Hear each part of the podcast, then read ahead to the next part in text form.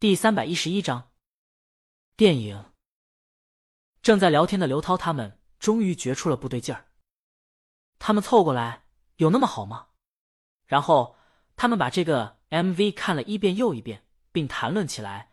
这 MV 有意思，设定不复杂，就一个时光机，但因为穿越时间点不一样，导把故事变得……刘涛说不下去了，也不是变复杂了，因为故事本身还是很简单的。四十岁的马克与穿越来的二十岁安妮相爱，只剩下最后一次穿越机会的安妮选择回到马克二十岁时候，改变名字，躲避时光警察，并与马克重新相遇、恋爱、结婚。马克在四十岁的时候又遇到了二十岁安妮。马克突然发现二十岁安妮是四十岁安妮，然后去找四十岁安妮。四十岁安妮看到马克的时候一脸恐惧，但在马克轻柔的摸了她脸以后，四十岁安妮不再恐惧。刘涛夫人，她自己把自己绿了。大胡子摇头，没那么简单。这 MV 故事耐人寻味。他觉得马克不知道他老婆二十岁样子，不是忘了，而是验证了女主妇轻时光机创造者的理论：即如果一个人穿越到了历史中，那他就成为了历史。假如最初的最初，马克夫人是 A，那么在时空修正下，安妮现在就是 A 的样子。你这挺玄乎的。橙子夫人觉得，就是马克，就是单纯忘了他老婆最初的样子。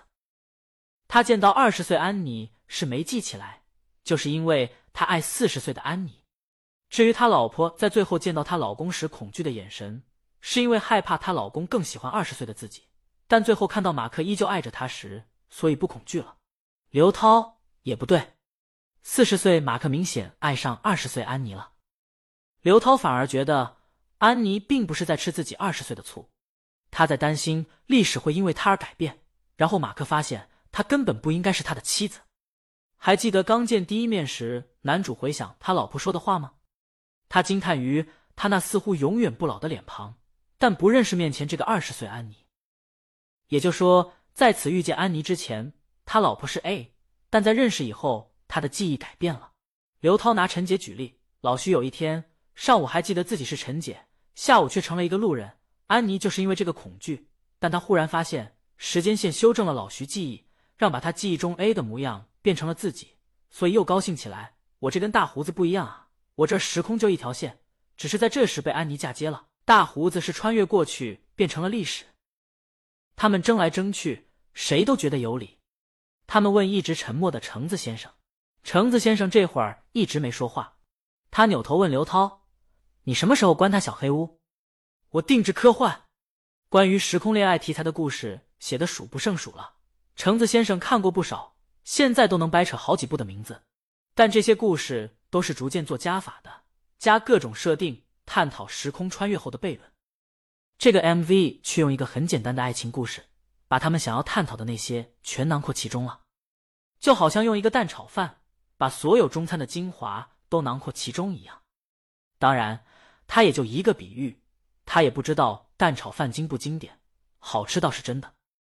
而且这个 MV 看起来就像个小说，故事结构十分有意思，有紧凑的情节，情绪由低向高之际揭开矛盾，又在结尾化解，前面的伏笔渐渐收回。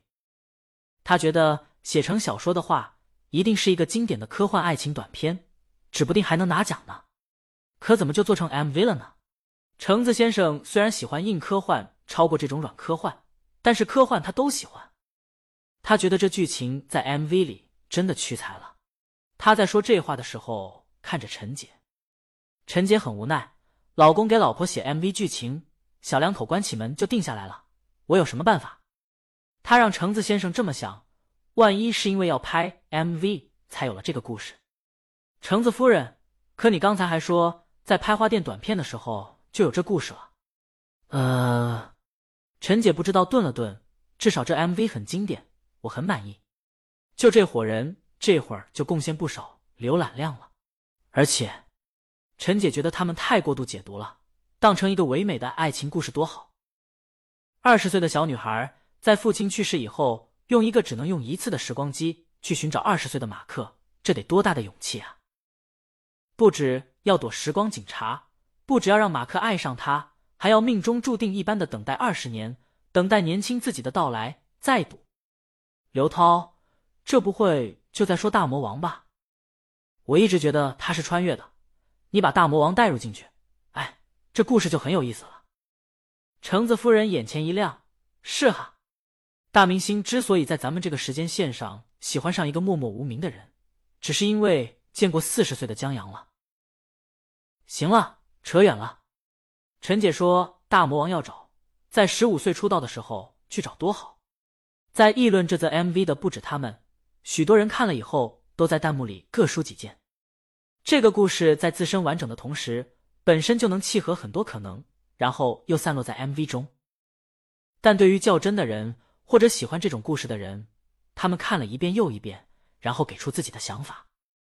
许多粉丝看了这 MV 拍的有点溜，剧本是江阳写的，女主日了狗，我把自己绿了。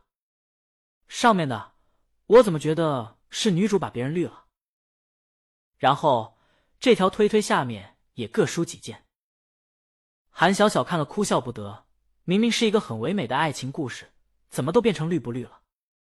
他看了一眼鲤鱼超话，许多人也在讨论这 MV 究竟讲了个什么故事。不过也有人在谈论江阳和鲤鱼的合作，这是大魔王官宣的头一次跟江阳合作吧？还挺有意思的。忘了独自等待。哦，对，啧啧，他们把电影拍成了 MV，现在把 MV 拍成了电影。也是，看看弹幕，谁还在听歌啊？全在争论剧情。哎，就是玩，给你电影的体验多好。